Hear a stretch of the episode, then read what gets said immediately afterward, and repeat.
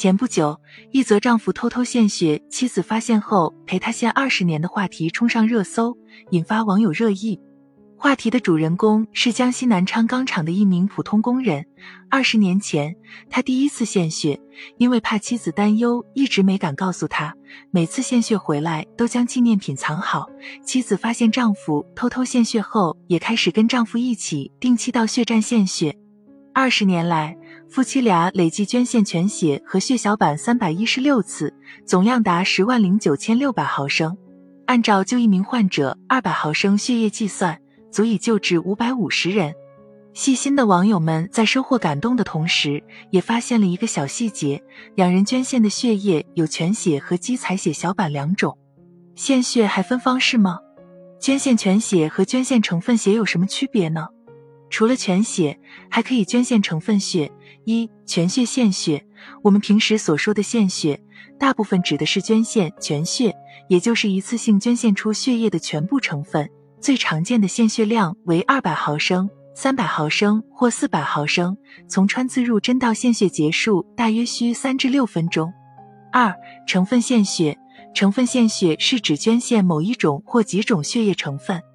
从一只手臂穿刺入针，血液在一次性管路耗材中经血细胞分离机离心处理，分离出所需要的某一种血液成分。国内以捐献机采血小板为主，同时将其他血液成分回输给献血者。捐献成分血相比于捐献全血而言，多了血液的体外处理过程和回输过程，所以采血时间会稍微久一些，大约四十至九十分钟。相比全血捐献。它的恢复期更短，对捐血者来说更有成就感。目前我们大部分人献血以捐献全血为主，对于捐献成分血没有太深入的了解。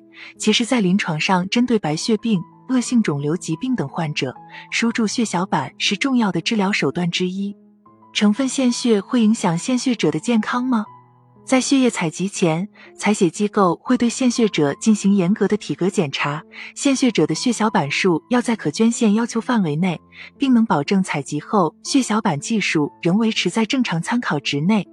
血小板在正常人体血液循环中的平均寿命约七至十四天，捐出的血小板在七十二小时内就可以恢复到采集前水平。同时，除了捐献的血小板外，其余的血液成分在采集结束前都已回输给献血者，所以不会对献血者身体造成不良影响。因捐献血小板对献血者身体影响较小，所以捐献血小板的献血间隔相较于全血献血间隔也更短，即采血小板两次捐献时间不少于两周，全年不大于二十四次。